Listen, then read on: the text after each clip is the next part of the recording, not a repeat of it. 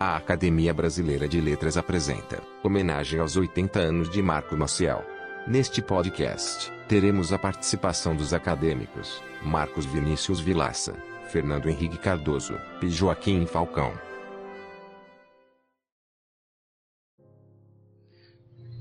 Eu tenho convivência com Marco Maciel desde o nosso tempo de menino a diferença de idade nossa é pequeníssima.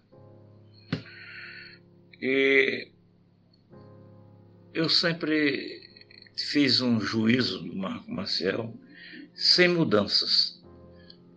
Ele é muito claro, desde garoto, da sua maneira de ser. Lealdade aos amigos, fidelidade aos seus ideais de um democrata, e a, a medida disso talvez esteja no momento em que ele escolheu a mim para recebê-lo na academia. Ele quis dar uma demonstração das nossas ligações, das nossas afinidades, que se estendem naturalmente a Ana Maria e aos três filhos. A ligação mais antiga que eu tenho com os filhos é com Gisela. Gisela foi uma filha, para mim, como uma filha. Mais do que os outros dois, sem demérito nenhum. E Ana, Ana é aquela parceira da minha mulher, Ana é a presença constante na minha vida, me estimulando, é, sintonizada com o bem-querer que eu tenho a Marco. Ultimamente não quero vê-lo, não quero conversar, porque a doença dele é uma doença extremamente limitante e não me faz bem encontrá-lo não me faz bem. Eu sofro muito para acompanhar os passos de Marco Antônio mais recente. Vejam que a gente, eu chamo com ele Marco Antônio, Marco Antônio, Marco Antônio. Não é Marco Maciel, para mim é Marco Antônio que foi assim que nós começamos a nos tratar. E eu tenho orgulho de ter tido um filho tragicamente e muito cedo desaparecido, e que se chamava Marco Antônio. É, Marco é um homem de grande qualidade ética, de grande sentimento patriótico, um homem que se dedicou sempre a, quando cuidou de um assunto, a estudá-lo para compreendê-lo nas suas variáveis. Eu tenho muito carinho por Marco, pela sua família. Não posso falar dele senão com essa carga, com essa predominância afetiva. Podia dissertar aqui sobre o homem, sobre o professor de direito, sobre o deputado, o legislador, enfim, tem muitos aspectos que poderia falar dele, mas não, não quero eu quero falar só daquilo que é carga afetiva entre nós dois. Outros falarão melhor, mas eu acho que ninguém falará melhor que eu no sentido de bem-querer, de sintonia entre dois homens, dois caracteres distintos, E a minha ligação com o Marco não é porque nós nos pareçamos, ao contrário. Nós somos bem diferentes. A ligação com ele está pelo tanto que eu o admiro e admirei sempre.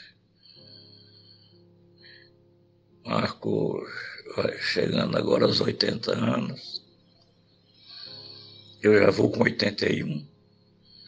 Essa é a diferença de tempo das nossas vidas. Eu aplaudo a iniciativa da academia de que a gente registre essa, essa figura.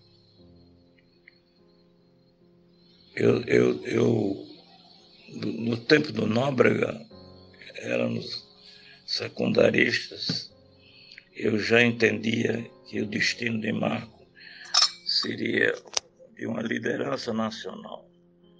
Era visível, era visível que aquele comportamento de liderança dele no Colégio Nobre, onde estudamos, iria ter sequência.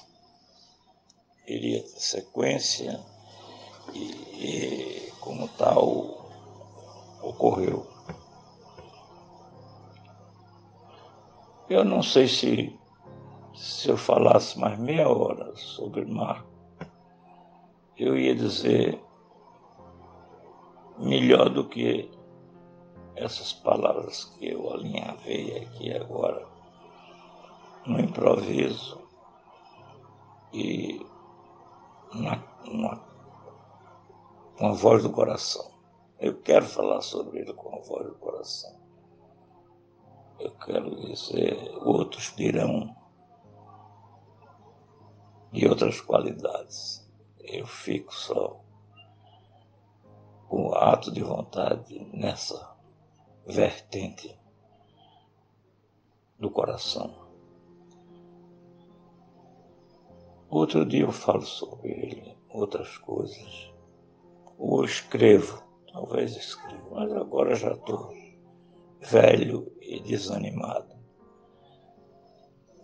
para escrever, mas pode ser que eu escreva para nós reverenciarmos essa figura sem igual, que é Marco Antônio de Oliveira Maciel. Eu conheci o Marco Marcel há muitos anos. Eu fui senador em 1983. Marco já era senador. Ele era PSD ou do PFL, e eu do MDB ou PMDB. Bom, houve uma altura em que ele era, ele era líder de um desses partidos e eu do outro. Nós sempre nos entendemos bem. Aí fui ver quem era o Marco Marcel. É, Marco Maciel foi professor da Faculdade de Direito do Recife. Uma vez eu conversei com ele que meu avô tinha sido comandante da região militar em Recife. O Marco me trouxe, eu creio que uma fotografia de uma escola lá em Pernambuco, com o nome do meu avô. O Marco, daí por diante, não só a partir daí, mas sempre foi muito atencioso. Quando houve a escolha do vice-presidente, eu tinha que concorrer à presidência da República, é, no início nós pensamos no Guilherme Palmeira, depois houve um problema com, qualquer com o Guilherme, havia que sucedê-lo pelo Marco Maciel. O meu partido, o PSDB, tinha mais preocupações com o Marco Maciel. Eu não tinha nenhuma, porque eu conhecia o Marco. E o Marco é uma pessoa excelente, vai ajudar. Enquanto eu fui presidente, o Marco foi co-presidente, na verdade. Eu viajava sem preocupação. Eu viajei a minha, minha vida inteira e viajava quando era presidente também, porque o Brasil precisa ter presença no mundo. Eu, às vezes, telefonava para o Marco, mais para dar, ele me dar informações do que para eu dar-lhe orientações, porque eu não precisava. O Marco é um homem sério, é um homem construtivo. Então, ele foi senador muitos anos, foi governador de Pernambuco, é professor da Faculdade de Direito, e ele é uma pessoa de visão aberta. Por exemplo, na questão dos tribunais, foi ele quem inventou que não era necessário chegar ao, ao juízo sem que houvesse uma arbitragem entre as partes. Foi uma medida muito importante. Todas as causas importantes do Brasil eu descansava no Marco Maciel. A tal ponto eu tinha admiração pelo Marco, que o Marco é católico. E eu, eu ia, ele uma vez por ano, ele fazia uma religião, uma religião, fazia uma reunião dos parlamentares católicos. E por educação me convidava. Eu ia à casa dele, porque eu achava que era uma homenagem que eu devia a ele de estar presente num ato que para ele tinha um significado muito, muito grande. Não confundia as coisas. Ele não confundia a crença que ele tinha, que tem, na questão do direito, do dever, da Constituição. Ele era um homem da Constituição, um homem correto. Né? Bom, pois eu virei membro da Academia Brasileira de Letras. Eu creio que Marco foi um dos que me receberam lá. E passei a ter convivência, já tinha uma convivência ainda maior com ele, sob um outro ângulo, um homem que era respeitado intelectualmente. O Marco tem uma formação sólida. Enfim, eu só tenho palavras de elogios ao Marco Maciel. Se alguma coisa eu acertei na vida foi em tê-lo como vice-presidente da República. E eu sempre que posso, eu digo isso com sinceridade.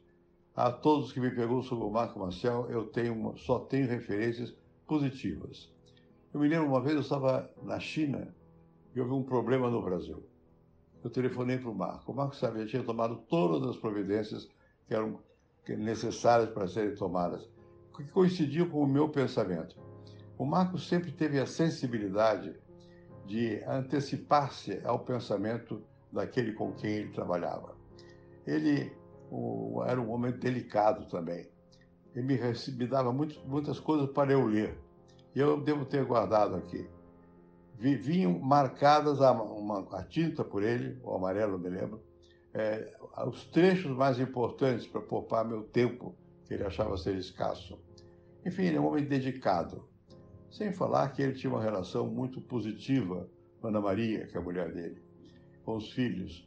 O Marco, enfim, é um, é um ser humano de primeira magnitude. Eu só desejo que ele possa voltar a ter contato conosco na ABL e que ele seja o que ele sempre foi, um grande brasileiro. Presidente Marco Luquezzi, meus colegas da academia, é, todos que são ou se sintam é, pernambucanamente brasileiros, é para mim uma honra estar falando aqui de amigo querido, é, Marco Maciel, que muito estimo e com quem tive uma convivência muito fraterna. Eu escolhi uma, uma pergunta que vai me seguir de guia para essa pequena fala. Né? E eu queria colocar logo essa pergunta para vocês e partilhar é, ela com todos aqueles que estão nos ouvindo. A pergunta é uma pergunta extremamente simples, que é o que que Marco Maciel estaria fazendo se tivesse na ativa, como sempre esteve, hoje no Brasil? Onde é que ele estaria? Qual seria a sua missão hoje? É essa que é a pergunta, quer dizer, num Brasil que, como todos sabemos, está numa crise complicada, não é uma crise de saúde, uma crise de política, uma crise de economia, onde se tenta é, desfazer nossas instituições, nossos institutos, nossos processos, nossa democracia. É onde estaria hoje se ativo estivesse o nosso marco nacional? Essa é a pergunta guia dessa minha fala. Né? É, a resposta, se essa pergunta parece razoavelmente aceitável, a, a, a, a resposta é quase que óbvia. Ele estaria fazendo política. Né? Ele estaria a, ativo, tentando ver se ultrapassávamos melhor e mais rápido essas crises. Né?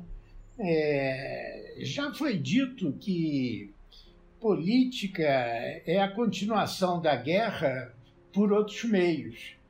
Mas eu não sei se esse conceito seria o conceito, ou é o conceito que guiaria, é, guia Marco Maciel. A minha experiência é, diz que não.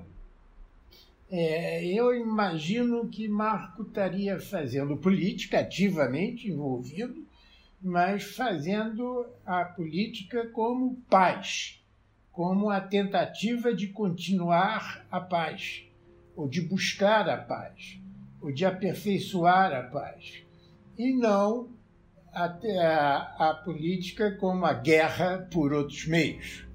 É, e, e, o que, que quer dizer é, esse buscar a paz, ou aperfeiçoar a paz? É, nesse conceito que eu estou lhes trazendo, é, que foi o que eu percebi em Marco Maciel.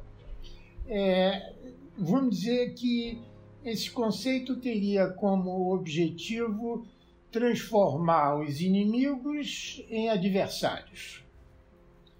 Adversários em interlocutores. Interlocutores em construtores. Construtores convergentes para um Brasil melhor, mesmo com competição. Mas transformar o que possa ser tido como inimizade, como raiva, transformar em construção comum. Né? Essa que é o, o para mim o meu conceito de paz. Né? É, a política para Marco sempre teve é, uma diretriz básica, que é o regime político. Ele era presidencialista, defendeu sempre o presidencialismo, quer no plebiscito, quando sai a Constituição, quer mesmo antes, em todos os momentos. Né? E, e é sobre essa questão do, do plebiscito, é, ou melhor, do presidencialismo como marco, do marco, né, vamos assim dizer, como guia e como estrutura dessa costura pela paz, que eu queria dizer, lhe trazer rapidamente um exemplo que eu vivi e que nos traz Marco bem de perto. Né? Governa, ele, eu vivi a época em que ele era governador de Pernambuco, estava lá, assisti, era um estado tenso, um estado cheio de grandes líderes. Marco Maciel, Jabas Vasconcelos, Gustavo Krause, Fernando Lira, Roberto Freire, Cristina Tavares, Egídio, Marco Freire, eram líderes, é, além de Pernambuco, eram líderes nacionais e todos líderes em favor da democracia, mesmo se opondo um aos outros. Né? É, e, sobretudo, tinha Dom Helder Câmara, que era o grande líder da sociedade civil, dos movimentos sociais. Não é? Então, não foi um período fácil para se governar. Inclusive, nós tivemos violências, invasões, é, torturas, atentados. É, muito complicado.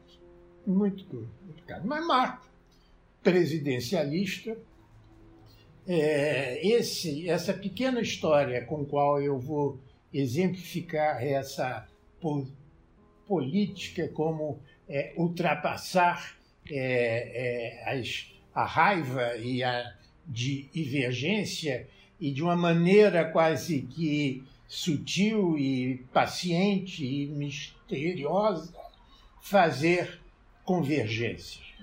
Eu fazia parte da comissão Afonso Arinos. É, eu e diversos colegas aqui da academia, como Eduardo Portela, por exemplo, o próprio mestre Afonso Arinos, como, como nós o chamávamos, né? e, e o Afonso Arinos, o professor Arinos, mestre, ele era parlamentarista obsessivo. O objetivo principal dele era que se fizesse um, um, um projeto de constituição parlamentarista.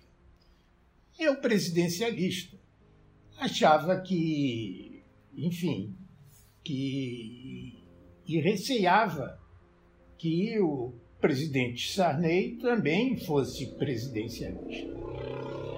E fui, então, eu sozinho tomei a iniciativa, fui a Brasília conversar com Marco Maciel, que era o ministro-chefe do gabinete. Não é? E tinha intimidade bastante para dizer: Marco, é, é, você é presidencialista. Ele disse: é, eu sou presidencialista. Acho que o parlamentarismo não resolve as crises brasileiras, principalmente porque não temos partidos é, consolidados e a, a nossa geografia é imensa. E citou uma série de argumentos pelos quais ele defendia o presidencialismo. E aí eu avancei e disse: o presidente Sarney, Marco, é, daquela maneira que ele tinha de falar sem dizer, é, ele me fez sentir que o presidente também era presidencialista, mas que o presidente mandaria para o Congresso qualquer projeto que viesse da comissão. voltei ao Rio, fui à casa de Afonso Arinos, na Dona Mariana, disse, mestre, eu quero lhe fazer uma proposta. Vamos fazer um projeto de Constituição com duas saídas. Uma saída presidencialista e outra parlamentarista. Tem um corpo único para os diversos outros capítulos. É, mas, na questão do regime, a gente dá alternativas. E aí tem duas saídas. O presidente Arinos disse: Mas por que, meu caro Joaquim? Ele disse: Porque eu senti, eu tive com o ministro Marco Maciel, e eu senti que o presidente Sarney é presidencialista, mas eu acho que seria um constrangimento grande para o presidente enviar um projeto ao Congresso em que ele não tivesse confortável. Então a gente supera esse assunto com essa constituição, vamos dizer assim, de duas cabeças, ou de dois regimes, e deixa para o Congresso e para o presidente a escolha, sem constranger ninguém. Afonso Arinos ouviu e disse: tá bom, ok, eh, ok, não, que eu não diria ok. Tá certo, mas é, nós conversamos dentro de dois, três ou quatro dias. Quatro dias depois ele me chama e diz: Olha, falei com o presidente Sarney e o presidente disse que enviará qualquer projeto que a gente mande para o Congresso. De modo que fique tranquilo que o nosso projeto vai chegar ao Congresso pela presidência. É, e aí houve o dia onde tinha votação é, no Hotel Glória, de tarde. É, nós éramos uns 30, uma mesa redonda enorme, é, e onde ia se votar qual regime que a comissão ia propor. Bom, o que, que acontece? O Afonso Arinos abre a sessão de uma maneira surpreendente e diz: é, essa é uma sessão, essa é uma comissão de homens ilustres, homens que defendem o Brasil, homens que não têm o interesse, homens e mulheres, que tinha Florinda e tudo, é, é, que defende o Brasil sem interesse é, próprio, é, de modo que eu proponho é, não votar o regime político e o parlamentarismo ser aplaudido por unanimidade e proposto por unanimidade, porque assim nós não teremos nem vencido nem vencedores com esse grupo tão ilustre de brasileiros. Podem imaginar como nós ficamos, porque nós estamos preparados para, vamos dizer assim, uma discussão democrática. E o Afonso Arino dá uma solução mineira por excelência absolutamente mineiro. Eu estava sentado ao lado de Sepúlveda Pertence, presidencialista igual a mim. E aí disse, Pertence, o que, é que a gente faz agora? Aí Porque na minha cabeça, para enfrentar um mineiro, só outro mineiro. Pertence a mineiro. E aí Pertence levantou o braço e disse: Presidente, eu aprovo sua proposta, mas com ressalvas mineiras.